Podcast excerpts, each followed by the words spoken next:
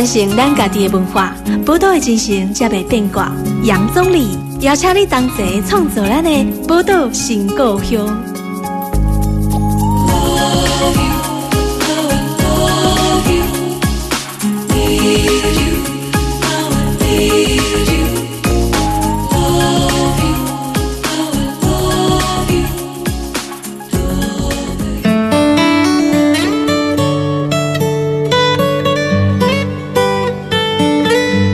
欢迎收听波多联播帮 FM 九九点一大千电台，波多新故乡大家我是钟理。这礼拜咱波多新故乡是甲咱温度月刊合作的时间哈啊，咱有缘请到温度的主编呃燕如来甲咱这部欢迎燕如。大家好，我是温度月刊主编燕如。今日吼，咱们来甲燕如来讨论下面款的议题嘞。这个我知道说温度月刊其实做了好几集的这个内容哈，讨论的是跟毛小孩有关的。对，其实我们。前几期来回溯一下，像我们上一次有谈到这个疗愈犬，疗愈犬，对啊，就是把这个狗狗哈带进来做心理辅导的工作的辅助，嗯哼，哦，对，那更之前有谈过警犬，对，然后我们也去调查过在台中高美湿地螃蟹被这个路杀的状况，对。所以动物的保护一直在我们关心的议题之内，所以，我们今天其实也来谈谈动物，因为最近哦，从这个有一些事件跟修法的状态，其实大家都蛮期待的。对，那其实我们跟动物相处多了，产生了一些问题，也需要大家来正视这样子。对啊，那其实大家都知道说，现在的人其实养猫养狗的比例还蛮高的啦。对啊，那你自己有养吗？我自己有，我自己现在就是养一只猫啊，就是也也很困扰，就好像带小孩一样会遇到问题。像我自己也有养，我也有养狗，所以当然你在在养这些毛小孩的时候，有时候会有一些困扰啦。对啊，这些困扰有时候是当然是。因为他们就毕竟他们是动物嘛，所以人与动物的沟通就很重要。对，需要学习。甚至现在很多这种宠物沟通的专家了。对对啊，然后有如果你的狗狗或猫行为有异常，其实也都是可以找专家来帮忙处理。那其实像我们现在就是有一个。就是青年朋友常遇到一个问题，就是说我们在搬家哈或租房子、买房子的时候，会遇到一个问题，就是屋主或房东会跟你说，我们这个社区不能养宠物，对，或者是有的他明明就不是社区大楼，他就是一般的公寓，那他房东也可能会说，我们这里不能养狗、养猫。对啊，其实找房子的时候常会遇到这个，他就会有时候你看房屋的那个广告，嗯，也会上面写宠物可。这样子，或者是禁止宠物，对。但是因为其实说宠物可这件事情也是很有争议啊。就是你真的去看房的时候，房东就会说可能会随口问说：“啊，你有养狗吗？”嗯，如果你说有，他可能就也不太想租你了。对对对啊，即使可以，还是会有这好像一种隐形的歧视一样。嗯嗯。对，那所以我们其实就会发现说，为什么公寓哦或者住家不能养动物？嗯，那其实，在台湾的法律上，没有任何一个法律是说可以禁止人来养宠物的。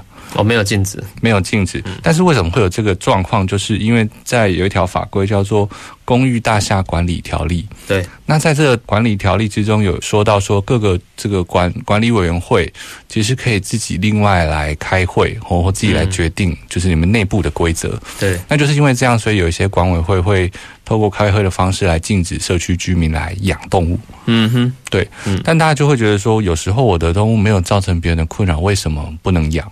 对啊，所以其实就是有一些立法委员啦，这几年一直都有在努力，想要推行修法，就是说现在原则就是让禁止养宠物变成就是原则上可以养，对，那除非你的动物是例外，例如说它特别凶猛哦，或者是它真的是会一直叫，没有办法控制的状态，对，才来禁止或想办法，嗯，对，并不是因为你是动物，我就禁止你进驻到人的社区里面，嗯。哼，对，所以原则上做了一个改变了。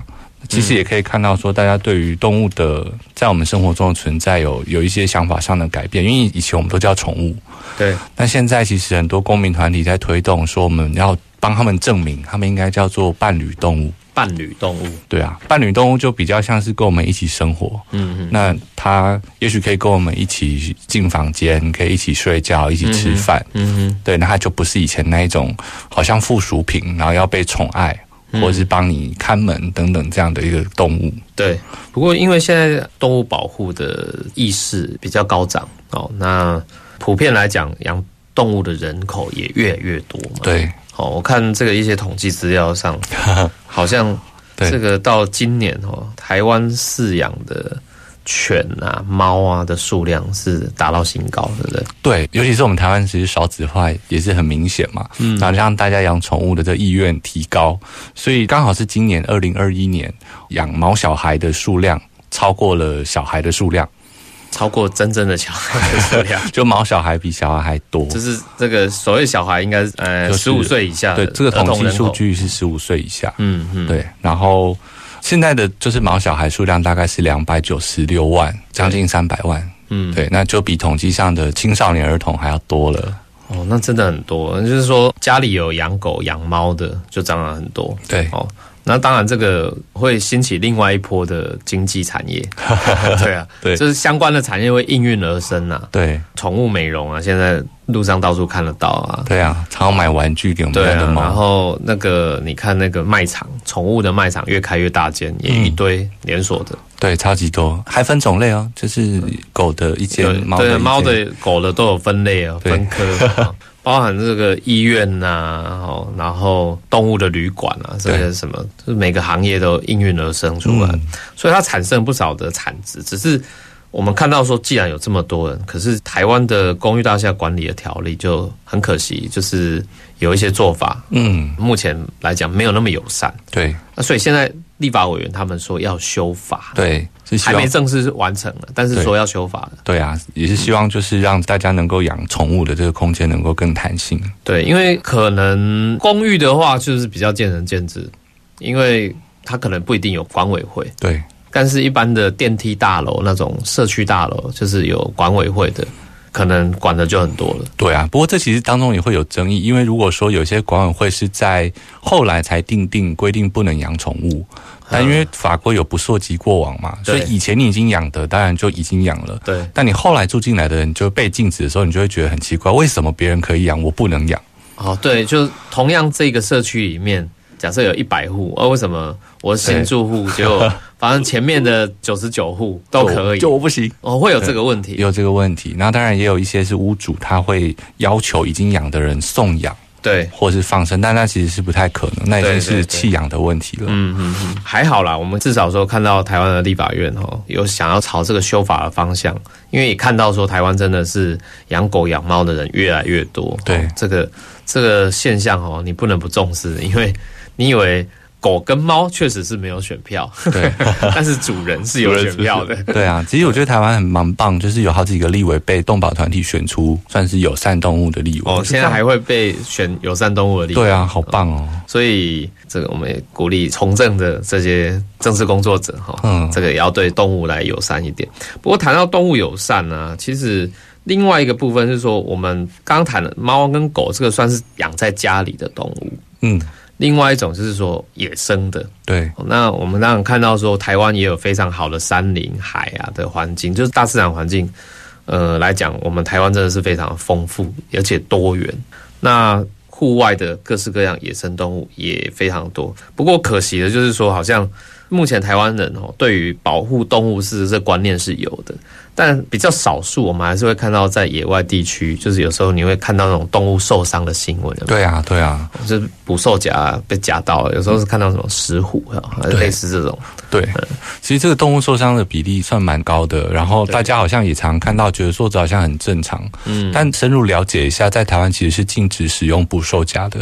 嗯对，这个在是野生动物保护法大概在十几年前就已经修法规定了，就是明文规定的。对，就是主管机关没有同意的话，基本上不可以使用这样的器具哦来当做陷阱，因为它等于是无差别的攻击嘛，而且非常的残忍，就是说它不一定会直接死亡，啊，但是这个如果说是脚断掉、手断掉，其实对这个动物本身来说就是很大的伤害。嗯哼，而且我们最常看到例子就是台湾黑熊，嗯，对，像我们台湾保育类动物，但在发现黑熊的数量上有非常大的比例都是断掌的，是，就他们曾经误触捕兽夹的陷阱，所以整只手掌是全部不见的。哎呦，对，嗯。但你可以想象，一只熊，它因为它要捕捉猎物，它需要用爪子去扑，然后甚至是它需要爬树。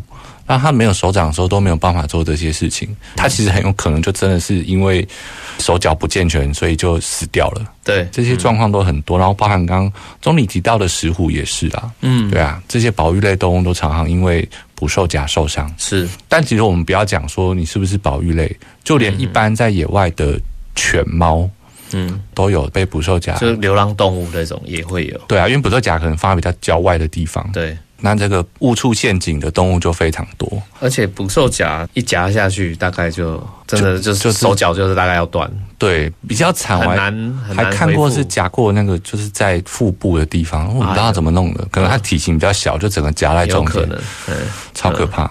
但因为这个一直抓不到，就是说，因为捕兽夹上不会写名字，所以你根本不知道是谁放的，所以呃，谁放捕兽夹也不知道。对啊，然后呃，另外一个是说，你如果真的要放这个东西，要经过政府核可的，对，他需要这个当地主管机关的核可，你才能使用。但这样其实其实有人就是也没有经过当地主管机关核可，然后就放着，对啊，所以才会找不到人嘛。对啊，我觉得现在大家是比较没有办法去管控，是因为这样。那也许未来包括这个生产链，可能都需要做管控哦，包含制造捕兽夹。对啊，如果说上面有有有编号，是不是比较容易？谁买的？谁做的？可能要设编号之类的。对啊，因为它又是一个永久使用的东西。嗯嗯嗯，对，它等于不会坏嘛。对啊，就是夹到再拿起来就又可以再用。应该是，对对啊，所以很需要，就是很像枪支一样，需要好好管理一下。嗯哼，因为它毕竟比较有伤害性的。对啊，有伤害性的那捕兽夹，就是法律有明文规定，你不是说禁用，而是要在有限度的范围内来使用。对，可是呢？执行面又是另外一部分了，然后当然也包含说政府在执行面也有它的困难。对啊，那执行面有困难，那我觉得就要好好来思考说，如何让这个法律更符合现实生活当中，不要让它变成说难以执行落实啊，不然你就失去了订立那个法的美意了。对啊，这个捕兽夹的问题啊，所以谈到修法的部分，就是知道。两个《公寓大厦管理条例》跟《野生动物保护法》对相关的这些东西，都是在台湾哈，我们其实常看到的，就是说会常见的关于动物保护的一些观念呐。我觉得观念可能就是要落实。不过谈到观念落实的话，我们下一段节目来谈一下。因为动物保护，大家观念越来越越好了，可是会不会有时候会变成发展的太过度了？好，然后都以为错误的认知，什么样的观念叫动物保护？比如说放生，对，那放生比较像是一些宗教团体。那我们待会下一段节目会好好来讨论一下放生这个问题出现在哪里？哈。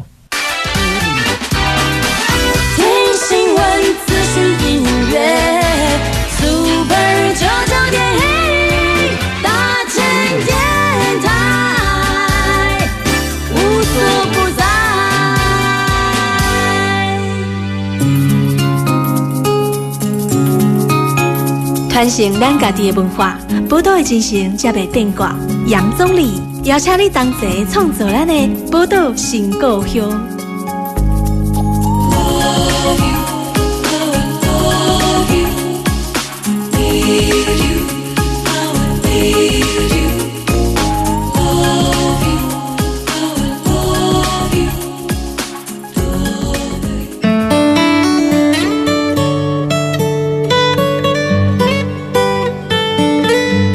欢迎大家波多联播网 FM 九九点一大千电台，波多情况用大家我是钟理。今日好，咱波多情况用为大家访问的是温度月刊诶燕如哈。我们当然知道说温度月刊长期也都在关心动物保护议题。那刚刚其实燕如也提到说，温度做了好几次的有关于动物保护方面的议题的专专刊这样子。那我们刚刚也提到说，在家里养了一些动物啊，或者是说我们对于台湾的户外一些野生动物保护。目前看到一些困境啊，还有可能未来可以考虑的一些做法嗯，那另外一个就是我刚刚也最后也提到说，其实另外一个很重要的议题，在台湾谈到动物保护，有时候会有人去曲解它的意思，然后就想说啊，这个其实放生这个问题在台湾常常也会引起很多的争论啊啊，因为放生。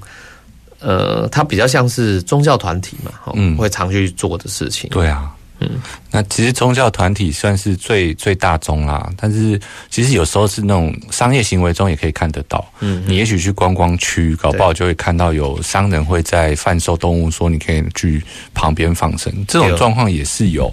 对，那其实，在台湾也行之有年了。但我去看统计数据，我才吓到，就是那个数量远远超乎我的想象。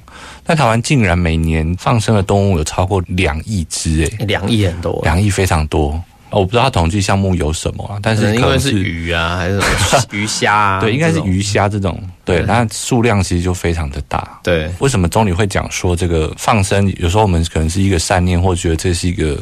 娱乐吗？观光行为可能是出于善念，觉得我们应该帮助动物。嗯，但事实上对动物来说，应该是蛮蛮蛮困扰的哦。因为我们就想说，这个一般的动物，如果说你不是在自然野生环境下长大的，基本上你放回野外没有办法自己觅食谋生的。嗯哼，所以你等于把一个没有谋生能力的人丢到社会里面的意思是一样。哎，对啊，他除了找不到自己的食物之外，还面对天敌的攻击。嗯，对，那其实对那动物来说，并不是一个好事。对，那其实这些都是其次，然后反而是衍生的问题是比较严重的。第一个就是会破坏生态啦，因为通常这个下去数量都非常的大，尤其一些外来种的问题，因为你放生的动物不一定是台湾自己的动物。对，那其实就已经破坏它原本生态里头的平衡了。嗯，更可怕的是就是疫病的问题啦。对，还有疫病的问题。对啊，你不知道你放的这一批鱼还是这一批虾有没有带什么病菌？那如果整批下去，就整个就扩散开来。其实这个是很很可怕的问题。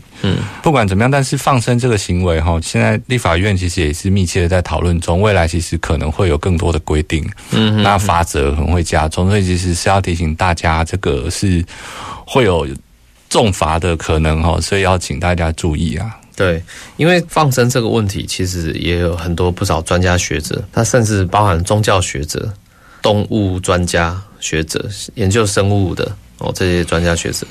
他们都有做一些探讨。那政府呢？目前看到好像也会，应该是针对这个放生的行为，应该也是要朝着修法的方向去处理。那所以，我觉得概念上就是刚刚讲的，这个放生很大的问题是在于说，第一个是有有没有生病、疫病的问题，那另外一个就是破坏原本的生态的问题。那不过生态链这个东西哦，呃，一旦破坏了，基本上都很难恢复。哦，就很难回复，那很难回复。有时候你可能做一个小小的动作，你以为你在做善事，就可能会危害台湾非常的久。这个危害台湾非常久，就是说，你以为你只是做这几分钟或一小时、两小时的活动，可是没想到这短短的时间就影响到整个台湾生态的未来。那我觉得这个真的要很小心啊。有一些宗教信仰是说可以帮这个动物祈福吗？还是那个想法我是不太懂的。对啊，其实我我倒是建议大家，如果说你愿意为动物付出，倒不如捐款给一些动保团体，让他们真的在做这个救援的工作，会比较顺畅。哎，对了，刚燕如讲说要出这种钱，你不如好好去把这个钱去支持动保团体。嗯，这个还可能会比较实际一点。不过谈了那么多台湾的状况，那台湾当然我们有不少应该要改善的。嗯，但是其实台湾。至少我们在民主社会里面，目前看起来好的方向是说，立法院或一般民众都希望说，可以让台湾在法令上可以调整的更好一点。那其他国外的例子有吗？有啊，其实我们今天可以谈很多国外的例子来跟大家看看。那我觉得我们先谈离我们台湾最近的，就是中国大陆这边的状况。嗯哼，对。那因为其实，在今年年初，中国有一个关于动物的新闻还蛮红的，大家都在讨论。今年的，今年的，因为这个这个现象已经行之有年了。是在今年年初的时候，但是算是被爆出来，嗯，所以大家就关注到，就是在中国竟然他们的人可以在。网络平台上哦，就电商，你可以透过网购就买到动物，但这个买哦，就是他们是你不知道你买的东西是什么，所以他们称这个东西叫做宠物活体盲盒。宠物活体盲盒的 Y 啦，盲就是这个盲目的盲，盲目的盲，然后盒子的盒。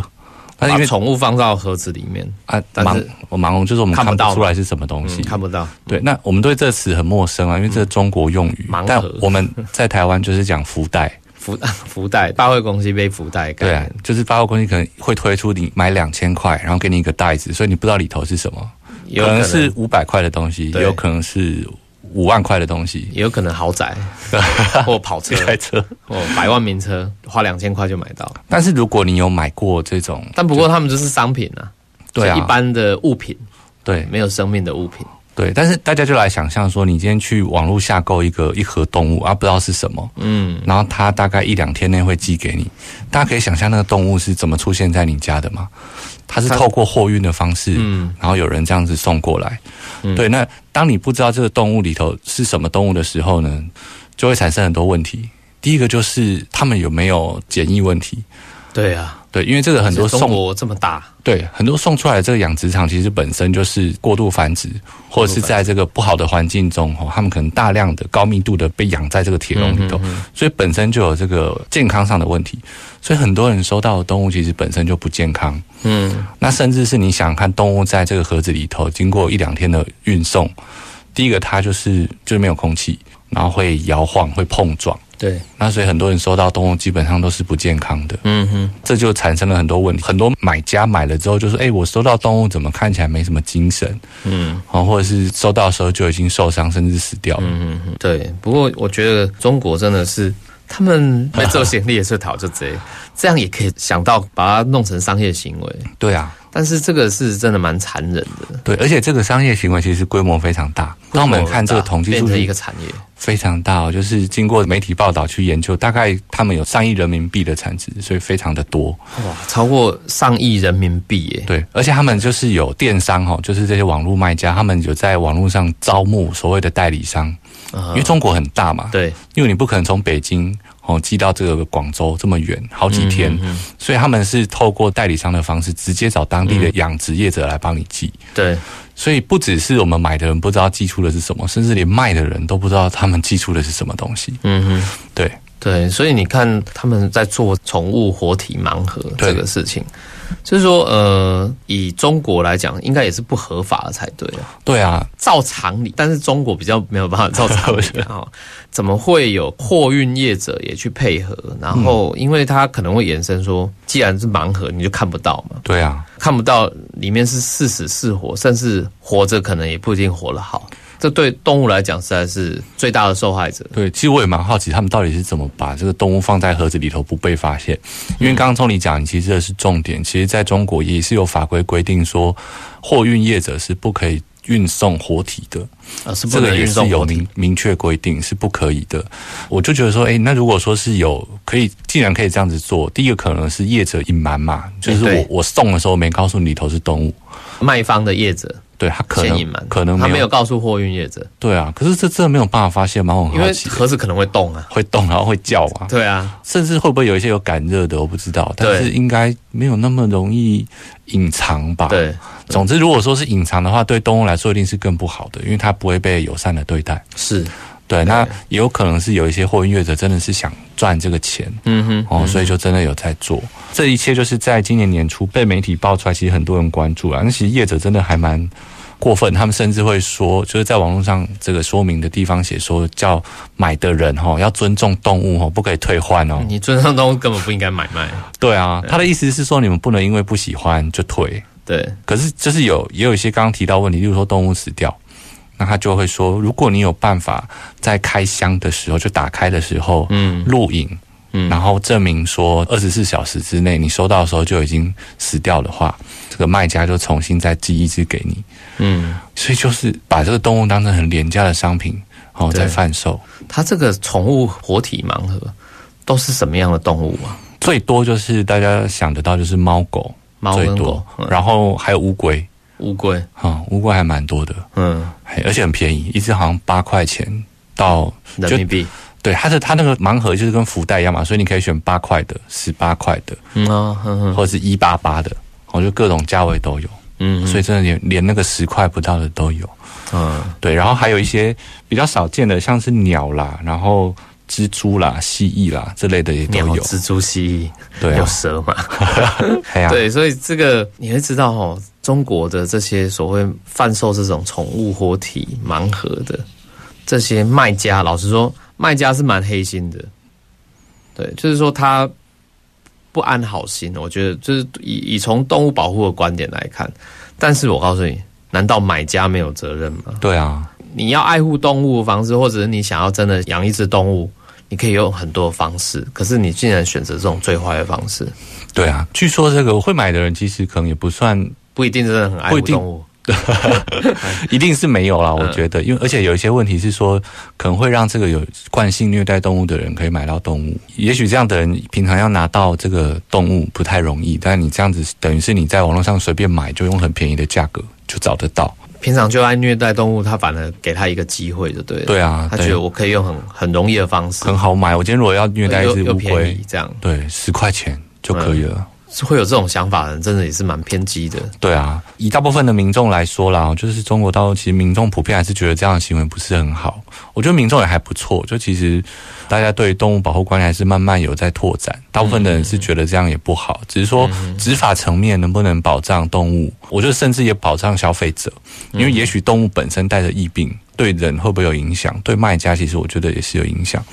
对啊，我觉得这个执法层面其实是大家关心，就他们现在其实也在谈立法跟修法。嗯哼，但我觉得应该是要蛮长一段时间的。呃，我想要要非常长。以中国人质的状况哈，当然你如果可以跟他讲说，这个倡议的角度就要变了，这个是伤害中国对外的形象。非常严重，很糟。这个习大大他们就是可以考虑一下，这个太伤害中华人民的民主的形象了。对精神哦，他就从这个民族主义的角度出发，比较有可能会修了疗法。我们现在休息一下，下一段节目马上回来。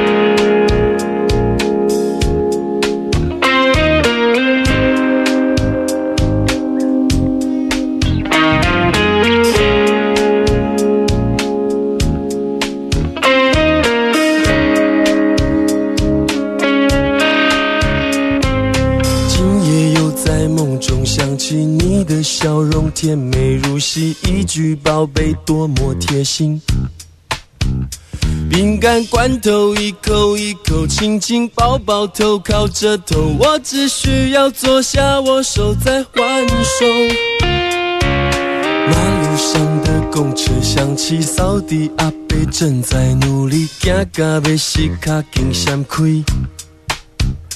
雨水混着树叶泥巴，泥巴粘着我的毛发，流过我的鼻子，刺痛我的眼，我的心。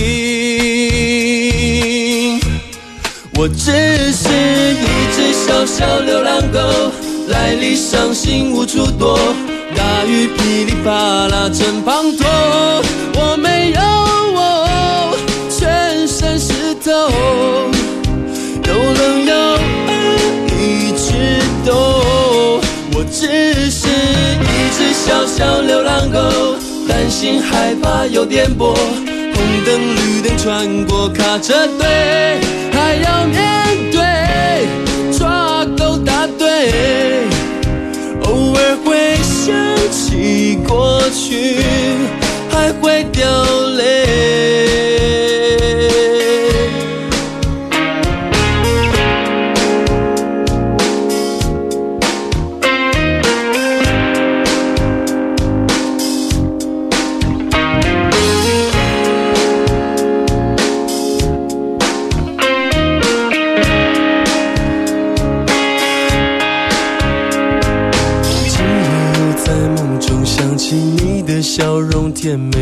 一句宝贝多么贴心。饼干罐头一口一口亲亲抱抱头靠着头，我只需要坐下握手再还手。马路上的公车响起，扫地阿伯正在努力，行到要死卡紧闪开。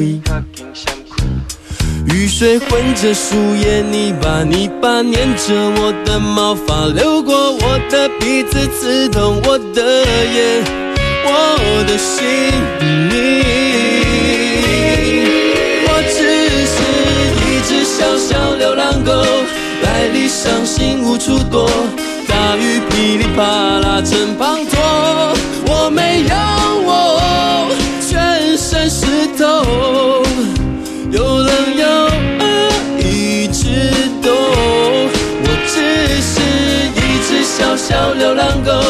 担心害怕有颠簸，红灯绿灯穿过卡着队，还要面对错过大队。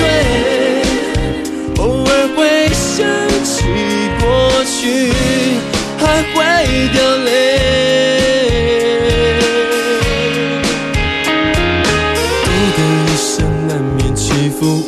会哭，也不怕哭，只要可以再看见你，听你对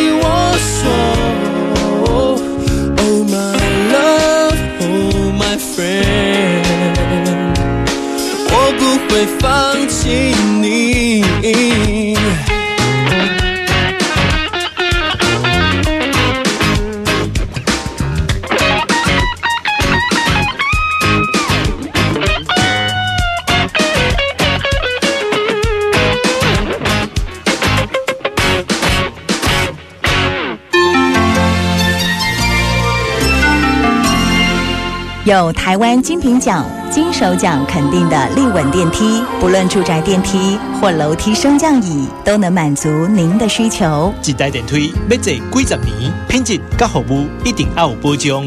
一样的电梯，不一样的价值。立稳电梯零八零零七七九九八八。汉溪妈祖了境十八庄两百周年。肩负两百，承先启后，一系列文化庆祝活动精彩登场。有宝宝绕境体验运动会、微电影拍摄比赛、庙口开演。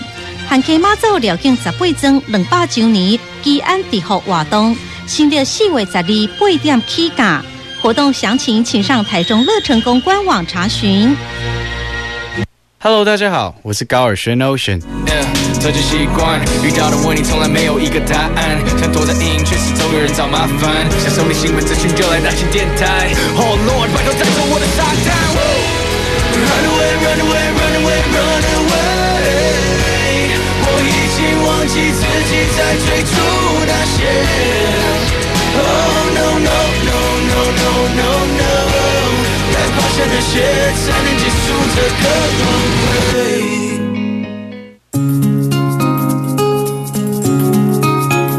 传承咱家己的文化，宝岛的精神才袂变卦。杨总理邀请你同齐创作咱的宝岛新故乡。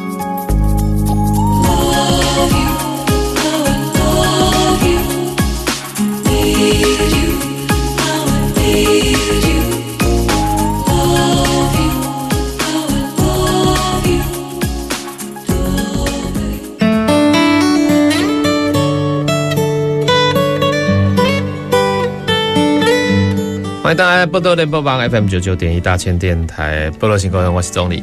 今日吼，咱波罗新故乡为大家访问的吼，是咱这个温度月刊的燕如哈。刚其实燕如跟我们讨论到啊，在中国活体的宠物盲盒，天海只要够恐怖的，充满惊喜的盲盒哦。对，然后我就觉得中国人真的什么都可以，连这个也想得到，真正不简单。但是真正拜托的啦，咱唔通去学这款物件。听讲要个娃娃机耶，用夹娃娃，现场夹娃娃机也有啊，就把活体动物放在机器里面给人家玩。嗯，以前我在台湾听过有人夹龙虾的，对对对对对，在台湾怎么可能接受这种事情？对啊，被爆料啊，然后就说不行啊，对啊，就是网络上一片骂翻。没错，可是在中国竟然什么都会发生，什么都有可能，真的太奇怪了。不过听了那么多哈，其实我刚刚讲的是这个中国比较极端的例子啊。但当然也有一些，我觉得比较让人家感觉到没有那么的残忍的，比较相对温馨一点的。大家记得吗？其实最近，其实今年是那个日本福岛核灾十周年。当初这个福岛核灾发生的时候，三一大地震嘛，所以很多人就是要逃难，嗯，要逃离这个所谓的核辐射的灾区。那没想到一逃离，当初想说可能只是简单的离开了个几天就回来了，所以家里养的那些猫啊狗啊就放着，可是没想到就是一直都回不来，这样十年过去这样。好像有很多动物就死在家里。对啊，他们好像会有人去登记，是有五六千只猫啊、狗啊，各种品相有在做统计，就是灾区的。对啊，对啊，有在登记啊。不过当地是有人留在现场要照顾这些猫跟狗。嗯，有一个人他叫做那个末日猫男，因为他原本也是在那个地方生活。对对，但他在这个福岛核灾十六万人撤离之后，他决定留下来照顾这些当地的猫狗。对，他的名字叫做加藤荣。哦，加藤龙留在那个地方。嗯，不过因为这么多年过去了，就是后来也是有人去采访报道，就是已经有二十几只猫，因为在这十几年间过世，他就把它们埋葬了。哦，然后现在都还有四十只左右的猫在他的照顾之下继续成长。嗯哼，所以像三一大地震发生，真的是让我们看到核能核电厂的危险所在，然后衍生出来，包含后面影响到台湾。马英九的时代，二零一四年的时候，嗯，他把这个核试就封存了，因为真的是太恐怖了。然后台湾也是在地震带上面，那你看到说福岛核灾发生之后，人是还可以逃难，嗯，可是猫啊狗啊，甚至其他的野生动物，造了招北湖，对啊，啊，所以记得我我有看过一些媒体啊的一些报道，还是纪录片之类的哈，就是也有记录，像那时候可能很多猫啊狗就饿死。嗯，虽然有一些善心人士、好心的人留在当地的，甚至真的回去了去照顾这些猫狗，但是能照顾的数量也是有限的。对，而且他在那个地震当下受伤的动物也非常的多了。受伤的动物，对，后来其实蛮有趣，有一个摄影师哦，他回去拍了两本摄影集，嗯，一本叫做《被遗忘的动物们》，嗯，一本叫做《依然等待的动物们》。这两本摄影机就是在拍摄福岛那边当地的动物。对，然后其实像刚提到是猫跟狗，其实不只是猫跟狗，就连就是例如说牛啊这些都有人去尝试救援。嗯嗯，对。不过像是如果是这种畜牧业的，例如说猪啊鸡啊，就是会直接扑杀，因为有这个辐射的影响，已经没有办法吃了。对，也没有办法再利用。对，它就是核食啊。对，它就是核食。嗯，它就是是不能吃的。对，嗯，对，所以真的很不幸，而且这个很不幸，它可能衍生，你知道吗？在日本其实最有名的电影啊，你知道叫叫库斯拉，那个那个就是所谓原子核能因为核爆然后引发的那种变异哦，然后就变成一个超大只的庞然大物这样子。当然这是他们的想象，但是我真的觉得说，说不定哎，福岛核灾发生以后，很多动物都在当地啊，核灾灾区的动物变得肥滋滋，是因为辐射吗？不知道，搞不好就是因为反而因为没有人类了，所以它就是回到它原本的应该要有的野生动物的样子。哦，但是这个实在是让人家会不禁怀疑，会不会发生类似的状况？对啊，有些造成的一些生物上的变异啦，哦，变种等等。这个都是核能可能会引发的后续的效果，你不能不小心了。嗯，所以这个核电厂真的是很恐怖哦。好，那不过这个日本的核灾哈，当然是我们看到说有一些善心人士啊，去愿意回去好好照顾这些动物，我觉得这是难得的，就是在患难中，所谓患难见真情，也是一种这样的道理。今年有一个国家，他们因为成立了动保法，其实在动保这也算是蛮鼓舞人心的。但听讲说成立。动保法好像没什么，台湾早就有了。这到底有什么？欧美国家也都是啊。这到底有什么了不起的？嗯，对，了不起就在于说，因为这个国家是一个共产国家哦，共产国家。对，它在这个拉丁美洲的国家古巴哦，古巴对，古巴共和国。嗯哼，它其实就位在那北美跟南美中间中间。嗯，对，而且他们是一党独大的国家，对，共产党。所以说，可以在这样的国家成立这样子。重视动物权的一条法律其实非常的困难哦，他们要推动这个动物保护法的对，而且并不是突然就成立了，在去年他们其实就有一群民众上街游行，提倡成立动保法，而且禁止虐待动物。嗯哼，听起来这一切在台湾都非常正常，对，因为我们是在民主国家，想上街游行什么的太正常了。嗯哼，但他们要上街五百人，是一个非常困难的事情，政府可能会禁止啊。对他们这个游行才五百人。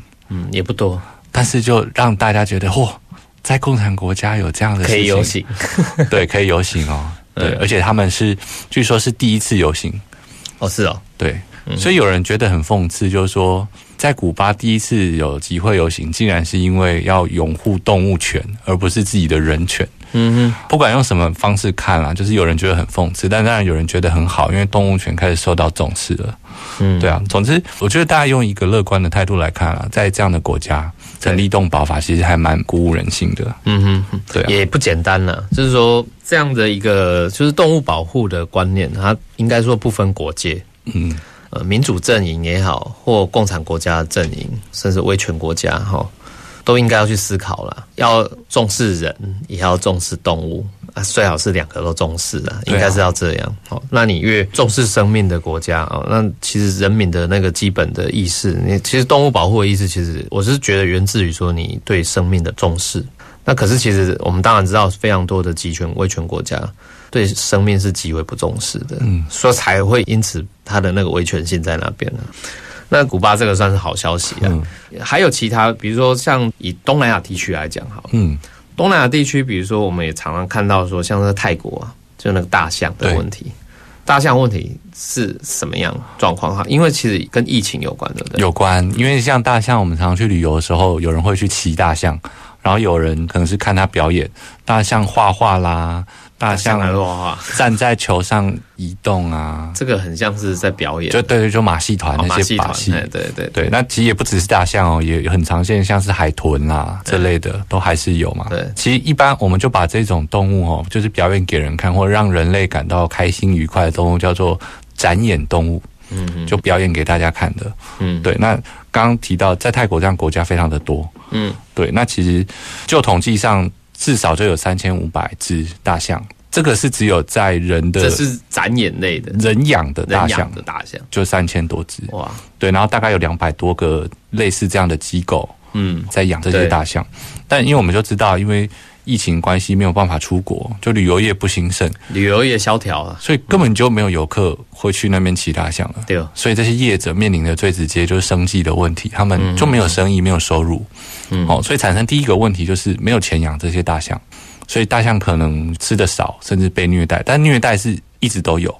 嗯比如说大家知道吗？就是大家去骑大象或者是看大象表演，这完全是违反它天性的一个行为。嗯，没有大象天生会让人坐在你的头上啊，是啊，或是它的鼻子是拿来卷水果的，不是拿来卷人，他怎么会想要把人卷起来？对啊，而且还不是把你勒死，他是把你就是抱起来，这一切都是违反它的天性。所以一只大象为什么会这样？因为它从小哈，大概一岁两岁的时候就被迫跟妈妈分开，哦，是直接把那个小象直接先就直接离开他母亲这样，对，直接抓走，抓走。然后会透过呃蛮残忍的方式哈去训练，例如说会用这个铁链把手脚绑起来，啊，对，然后要逼迫它哈，让人坐在上面。那如果这些动物不从，会用武器攻击。那因为大家知道大象皮很厚嘛，丢啊，所以都是用那种很尖锐的、有钉刺的武器在攻击。这也很残忍的，对，所以其实也是会呼吁大家，不管未来就是解禁了以后，如果大家要去做旅游业，还是真的是尽量避免去做这种宠物展演的这种旅游。对，谈回来就是说，因为现在没有这样的收入，所以很多大象直接就是没有东西吃嗯哼，哦，然后被虐待的状况也是有的。嗯哼，哦，所以开始有这个动保团体以后，开始救援这些大象。对，那除了先给他们资源啊，就是先找食物提供给这些业者，让动物吃之外，也开始去谈说能不能野放回这个野外去，嗯哼，让大象回到这些草原之中生活。嗯哼，那其实也是有的，因为业者其实蛮愿意的，因为已经真的是撑不下去了。撑不下去，只好把它放走。对，没有钱赚，还可要是放走他不一定会在那里有办法生存，就是他已经习惯了人的环境了嘛。对，其实这才是重点，就是我们刚刚提到像放生这个行为，你没有办法快速把一个不会在野外生存的动物放回去，对啊，你以为它大象很大只可以生存下去，其实也不一定哦。而且一天一天要吃超级多东西，对啊。一天要吃几百公斤的食物。对，那从小它就是有人喂。喂食嘛，对啊。对，不管它甘不甘愿，当然就是有人会直接喂给他。他现在回到野外，他可能甚至不知道，怎么觅食，哎，果实要从哪里拿，然后什么可以吃，什么可以吃。嗯，对他已经失去了在野外的能力了。对，所以他其实是要经过一个训练过程嗯，哦，而且他其实也要评估场地空间。对，就也许泰国这么大，能够野放大象的空间不多，嗯哼，而且他得评估，就是例如说在这样的平数里头哈，这样这块地有多大，能够放几只，嗯哦，都要评估。有些要走很远，对，可能带着大象在野外走几百公里都有可能，大家找到个适合野放的地方。嗯嗯嗯，对，其实，在台湾也有有很多这样的例子啊，例如说有时候。嗯，有时候是因为这个，例如说台湾黑熊不小心跑到人类居住的社区，哦是，完了如果受伤了，就像刚刚讲的捕兽夹，嗯，对，那其实也是复原以后要回去，对啊，他如果没有办法，这个已经失去在野外生存能力，要经过训练，所以有一个园区哦，让他们学习，例如说吃蜂蜜啊，学习吃水果啊，嗯。然后学习捕捉一些还没有那么凶猛的这种猎物啊，嗯等等。嗯。所以他得训练过才能回到野外。大象也是一样的哈，嗯。所以其实大家也还蛮期待的啦，就是说。这一波疫情，但我们不知道这算好消息还是坏消息。但对动物来说，也许是一道曙光。嗯，就这个展演动物的这个产业本身，其实虐待动物的情形非常非常的多。对对，如果在这一两年内可以让这个产业产生转变，其实是大家非常乐见的。应该要有一些转变的。对，而且其实你刚刚讲野放回去，野放也没那么简单，还要观察追踪。所以很多动物还要放晶片呢之类的。对，其实也是有野放失败的经验，就是放出去发现，哎，这只怎么都在这个地方不会动，搞不好就真的是死掉了。也有可能它真的就没有办法在野外自由的生存。我觉得整个动物保护的观念呢，在全世界各地，现在看起来就是越来越多人、越来越多国家都注重这样的一个观念。那不管是明文的立法，或者是些一些各国的动物保护的公民团体，由下而上去推动这些倡议，我觉得对整个世界来讲都是好事啊。那当然有时候你也要避免哦，是太矫枉过正的，比如说就是像是什么放生这些行为啊。时间关系，我们今天节目要先在这边告一段落。那下礼拜也欢迎大家再次来收听我们报道新故乡，也再次谢谢燕如，谢谢大家。